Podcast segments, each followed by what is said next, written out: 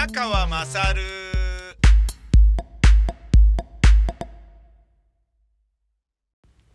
お前のお母ちゃん宮川まさる、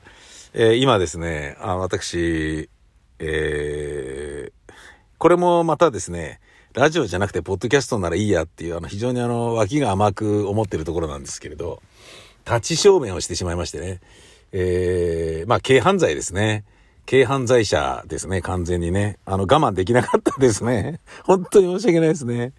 あのー前に電話でおバカなエピソードをつなぐ番組をやっていた時に、が、もうどうしてもおしっこが我慢できなくなって、あの、どっかデパートかなんかのね、男子トイレで並んでいたんだけど、おしっこしてる、あのー商用のね、男性のやつっていうのはまあ、金魚鉢って言われてる、商用のね、立ったままおしっこできる便器があるんですけど、そこでもう、もう、もう、もう無理だみたいな感じになって、その、前の人が、あの、おしっこジョーってやってるところに 割り込んで一緒に入って、つまり、二本目のおちんちんをそこに突っ込んで、すいません、すいません、すいませんって言いながら一緒にやらせてもらったっていう 人がいて、俺もう笑っちゃったんだけど、すいません、すいません、すいません、つって、一緒に入ってったとかって。その人どういう顔してたのとかって言って、え、何？何？みたいな感じで。両方おしっこ出てるから、ふざけんなよって言ってどくこともできずに、二本のチンコが一個の便器に、なんかね、あの、デートしてる、あの、カップルがね、一つのクリームソーダに、あの、ストロー2本刺してチューって吸うみたいな感じの、ことをやっちゃったことがあるんですよっていう、ねえ、あの、電話を繋いだことがありましたけれど、もうめっちゃめちゃ笑ったんだけど、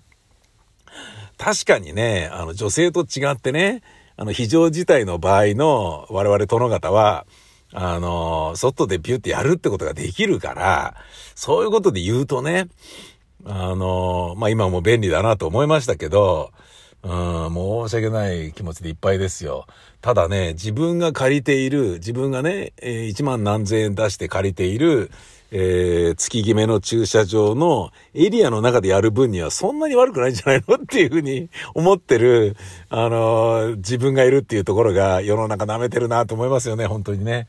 うん。ちなみに大塚のレイサマースタジオっていうところがある、大塚のスタジオの近くのバイクの駐輪場を借りているところは、えー、そこね、バイクだけじゃなくて、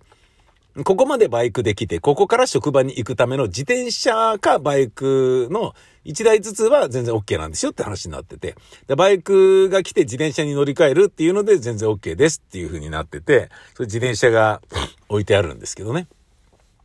でそういう風に、こう、自由にしていいという感覚がね、あるというニュアンスで言えば、まあ、ね、ちょっと、人のね、エリアにね、えー僕7番なんですけど、8番とか6番にやってるわけじゃないんで、そういうことで言えばね、関係ねえよ。全然関係ねえよ。ねえ、しかもね、前向きに止めてくださいっていう風になってるってことは、排気ガスをこっちにやるなよっていう、えーお家がこのね、ブロック塀の向こう側に鎮座増し増してるわけですが、その2階のですね、あのー誰かがガラガラガラって開けたんで、もうすっごい死ぬかと思いましたね。えーなぜ死ぬかと思ったかっていうと、家の近くの駐車場に自分の車を止めてるわけですから、超地元ってことですよ。地元中の地元。えーこの、もうだってね、えー家に住んでる人はおはようございますって挨拶する人だったりするわけですから、それがふざけておしっこしてたねとかっていうようなことを広められたりした日には、ねえ、うちの子供たちはと、まあまあ、笑ってくれるだろうけどね。うちの子供は笑ってくれると思いますけども、よかった。陽気な子供たちで。父ちゃん立ちションしてたらしいじゃないかよもう私学校行けないと言って、俺もやだこんな家出てってやるみたいな、そういうね、あの、なんか繊細な子供じゃなくてよかったなっていうのはね、思いますね。うん。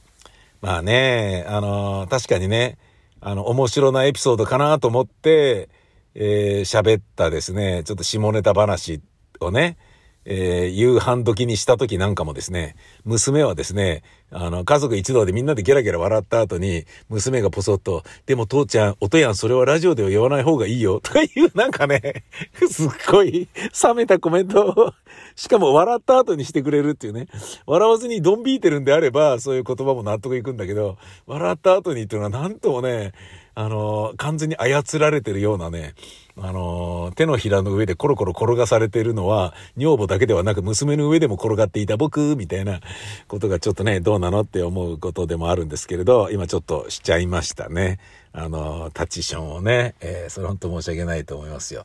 ただもう本当に我慢できなかったんだよな。で本当に我慢できなかっただけあって、すげえ長い時間ずっと出てたから、もうドキドキだったよ。で、も、本当に後半の後半にガラガラだったからよかったけど、途中でもしくはね、出始めた瞬間にガラガラだと俺どうしたんだろうなと思うね。ピュッてこうね、グッてこう力入れて止めたりするのかって話で、大体ね、おしっこ出てる時にそれ止めるのって体に良くないんでしょ？それなんかで読んだことあるし、だからといってね、あ、チンコだ、おしっこしてるっていうような人の眼差しを受けながらずっとし続けるのってもそれどうかと思うしね。うん。そう、まあ、それもしそうなったとしたら、おちんこしまってタタタタって走って逃げるんだろうね。この車の中にあるカバンとかそういうのを無視して。そうすることによって、次にここに来た時に、いや、宮川さんね、この間ね、宮川さんのね、駐車場、車の脇でね、タッチションしてるやついたんだよ、つっていう話を聞いて、マジかそれ、ふっざけた野郎だな、とかって言って、ごまかすっていうこともまあできたっちゃできましたけどね。僕あの、一番ね、野ぐそとかおしっこで思い出すのは、えー、っと、20代の時にラジオのレギュラーで深夜放送やってた時に終わって帰り道にもう我慢できずうんこしたくなっちゃったんですよね。シティカブリオレに乗ってた時ですか？らすっごい前ですよ。で、えー、石神井公園のあたりでもうダメだっていう時に新青梅街道となんかどっかの交差点の近くで夜中なんですよね、僕。その時はね、ラジオ番組が土曜の深夜の3時から5時までの2時間の生放送だったのね。うん。まあまあ、なんていう時間だって話なんだけど、その時若いからね、楽しんでそれやってたわけですよ。で、あの、スーパー DJ 小林克也さんに、あの克也さん、ようやく僕ラジオのレギュラー持ってたんですよって言ったら、え、何どういう時間？つって、ひどい時間だね、とかって言われて、僕にとってはすごい嬉しかったんだけど、ひどい時間だね、とか言われて、まあまあまあ、しょうがいいじゃないですか、みたいな感じだったんだけど、で、そこやってね、終わって帰る。つまり、5時半とか6時とか、ね、明け方なわけですよ。だけど、まあ、あの、時期的に言うとまだ日没、あの、日の出前の時間だから真っ暗なのね。で、こう、ダメだ、我慢できねえと思って、止まって、ティッシュをね、助手席に置いてあるのをバッバッバって何枚か手に持って、あの自分の車の後ろでね、えー、プリプリプリってやったんですよね。で、真っ暗だから見えねえだろうと思ったんだけど、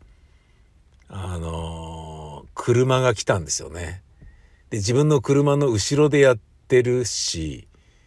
止めてるから、なん、なんで車こんなとこ止まってんだって感じで、走ってきた車のヘッドライトに、俺のプリプリしているお尻側から見た姿が、高校と照らされるっていうことがあって、すっげえ恥ずかしかったんだよな。あ、あ、あっつって、俺の出ているうんこさえも見られてるみたいな感じで、で、うーんつって行き過ぎたんだけど、その時に俺が手に軽く掴んで持っていたティッシュがふわーっと舞って、ケツ拭けねえじゃんみたいな感じになって、っていうことありましたね。本当にね、本当にもう申し訳ない気持ちでいっぱいですよ。つまりまあね、その手の軽犯罪は何度となく繰り返している僕が今ここでやってしまったのは他でもない。えー、この、お前の母ちゃん宮川勝は家で録音すると、えー、家族の耳を気にして大きな声が出せないので、車でやるのが一番いいぞっていうことに最近気づいたからでございます。えー、東京コロナ日記紹介いたしましょう。えー、これなんとですね、驚いたことに中国で、北京の病院で、えー、と、あの、新型コロナウイルスの検体採取をね、喉や鼻から行うだけでなく、肛門からやるっていうことを始めたという恐ろしいやうん、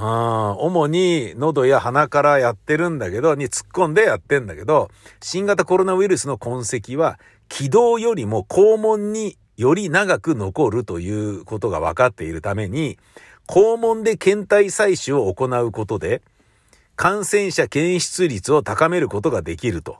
えー、北京の病院のお医者さんが CCTV というテレビ局の番組に語っていたということで、で、ちょっと待てよと。コロナにかかったというだけでも十分恥ずかしめを受けているにもかかわらず、え、肛門かよっていうふうに 北京の人たちは思っているっていうことらしいんでね。いや、これはちょっとね、残念ですよね。そしてもう一つ。新型コロナウイルスに感染した後、自宅で療養していた東京都内の30代の女性が自殺していたことが分かりました。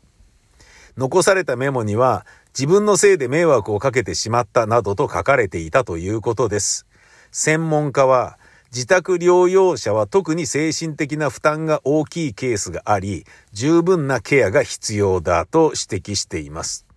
関係者によりますと、今月東京都内のマンションの部屋で30代の女性が死亡しているのが見つかりました。これ自殺だったと。自分のせいで迷惑かけてしまった。つまり、こう、人に移してしまったっていうこと、自分がかかってしまったっていうことで、やっちゃったっていう、そう罪の意識と両親の呵責に苛まれての自殺なのではなかろうかっていう、もう本当に、気分がめいってる時は、そう死にたくなっちゃうんでしょうね。責任感が強いとか、完璧主義な人とか、ねえもちろんそうなりやすいでしょうけれど、そうじゃなくても、病気で弱ってるから、気持ちが塞いでるから、弱まってるから、もう死んだ方がいいんだ俺なんかとか、私なんかっていうふうに思いがちだっていうことも、あの、計算に入れてね、病気療養しなければなりませんよね。そんなこと思ったな。さて僕これ一言みたいに言ってますけど、えー、一過性全健忘、えー、思いっきり6時間ぐらい記憶がないまま、あのー、まあいいやみたいな感じにね、なってるんですけれど、ブログで調べてみたら1月20日、2020年の1月20日だったと。で、2021年は1月23日だったっていうことで、えー、意外と冬に多いんだね、みたいな、大寒の時期に多いんだね、みたいな感じで思ってたんですけど、とある人から教えてもらったのはですね、えー、このポッドキャストを聞いていた方から、あのー、教えてもらったことが一個ありましてね、それはですね、宮川さん、それは、いわゆる誕生日クライシスってやつですよ、と。誕生日クライシスですよ。だからしょうがないんですよ、みたいな。いや、だからしょうがないんですよ、じゃねえだろって思うんだけど、誕生日クライですし、クライシスですよって。これね、なんかね、まだちゃんと調べてないんですけど、要は非科学的な話なんだけど、誕生日になると嫌なことが起きると。誕生日が近づいてくると体の異変があったり、嫌なことがあったり、ストレスがバーッと出たり、病気になったり、事故になったり、物をなくしたりとか、そういうことがある。それはいわゆる誕生日クライシスと命名されているらしいんですよ。ええー、と。俺は冬だから血管が収縮して、えー、そのね、の、の海馬に影響を及ぼす貧血になりやすいとか、運動不足でとか、もう冬だからっていうことなんだろうと完全に自分で決めつけておりましたが、そうではないみたいな、あのー、もう誕生日の界隈だからピンチなことが来るっていう。え？そうなの？っていうね。で、逆にそう思うと、ならしょうがないねっていうふうに思えて、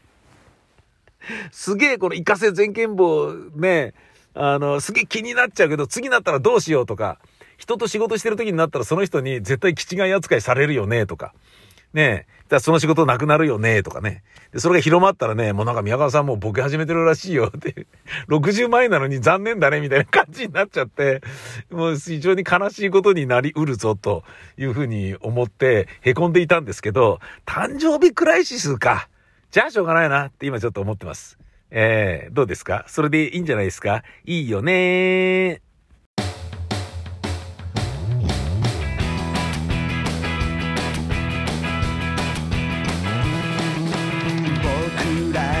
知らず知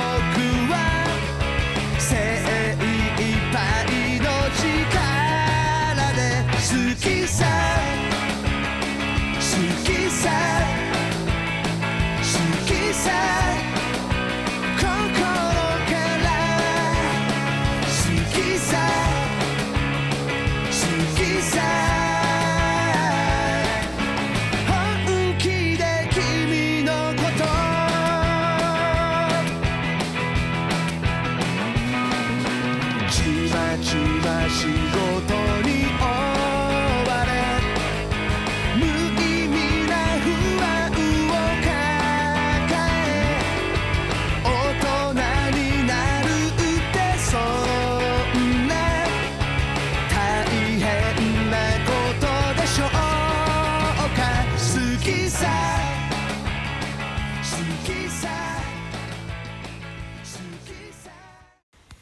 まあ誕生日クライシスだからといって片付けてしまうのではなくて、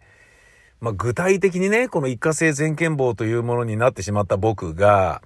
まああの今は完全に戻ってるんですよ。だけど戻ってんだけど、あまりにも一過性全健忘の時間が長かったので、すげえ怖いっていう状態の不安に見舞われてる状態は、あの、あるんですよね。変わらず。うん。で、まあ、それがね、ようやく今日ぐらいになって、まあ大体思い出せたみたいだし、大体感覚取り戻せたし、そう情緒不安定っていう自分でもなくなったから、これ大丈夫なんじゃないみたいな、あの、風になってきたので、おかげさまで今日は、えー、あの、明日はですね、仕事の後に両親にご飯をババッと届けるので、今日届け、あの、届ける日にご飯を作ることができないので、今日のうちに作ろうと思って、えーコーンクリームコロッケを作ってですね、えー準備をしたりとかしてました。で、そういうめんどくさいものを作るっていうようなことができるってことは随分元気になったなっていう証拠ですね。で、マルチタスクも可能になったんで、で、一過性全権もなったばっかのからマルチタスクダメでしたもんね。月曜日は親の料理を作ってる時に、女房から話しかけられるのが、もうちょっと、ちょっと、もう無理無理無理みたいな感じだったもんね。あの、ご飯作ってる時も、えっ、と、お袋のため、甘いものが好きなお袋のために冷凍させておいたお汁粉、お正月に作ったお汁粉を解凍しながら、えー、このね、えー、ごまドレッシングで下味冷凍した鮭を、えー焼きながら、えーみたいなことを、こう、そこでもマルチタスク3つ4つやってるわけですよ。そこに、そういえばさ、つって、これからね、おじいちゃんおばあちゃん家行くんでしょつって。なんかあのーカードで引き落としになってるのがあるけど、クレジットカードをおじいちゃん使ってないんだったら、それ解約した方がいいんじゃないみたいなことを女房に言われたんだけど、いや、ちょっと待ってと。後にしてくれる？みたいな。そんな単純なマルチタスクさえもできない、マルチタスカーだった僕なのに、ねえ、72ぐらいのマルチタスクは楽勝でできる僕なのに、そしてマルチタスクができない人間をものすごく軽蔑している、極めて性格の悪い嫌なおじさんの僕なのに、そんなことさえもできないレベルになっていたのが月曜日なんですよね。まあだからよっぽどね、思い出そうとして頭使って、でも全く思い出せないっていうことが、気持ち悪くて頭疲れてたんでしょうね。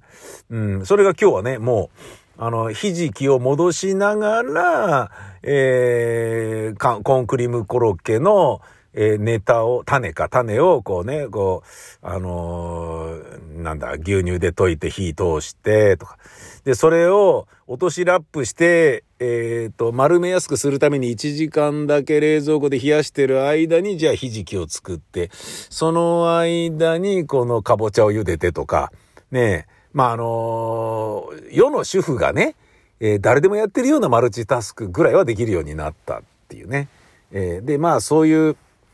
ナーバスなことをやろうっていう気持ちになったってことは、まあ完全に復調してんじゃねえかなと思っているんですけど、自分の中で残念なのはやっぱり、あのー水は散々飲んでね、えーリンパのこと考えたりとかできてたのに、空気をちゃんと吸ってなかったっていうことが分かったのが僕にとっては非常に残念なことですね。えー、残念です。非常に残念です。空気もっと吸おうっていうのがこれからの僕のテーマですね。本当に。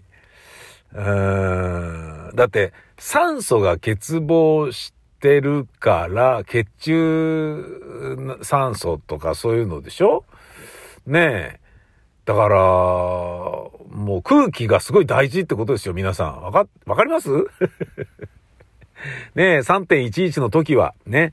あのー福島原発事故により、まるでね、水や、ね、あの、ガスのようにね、あの、好きなだけ使っていいような感じで思っている電気ですけど、そうじゃないんだぞっていうことを311で我々学習したように、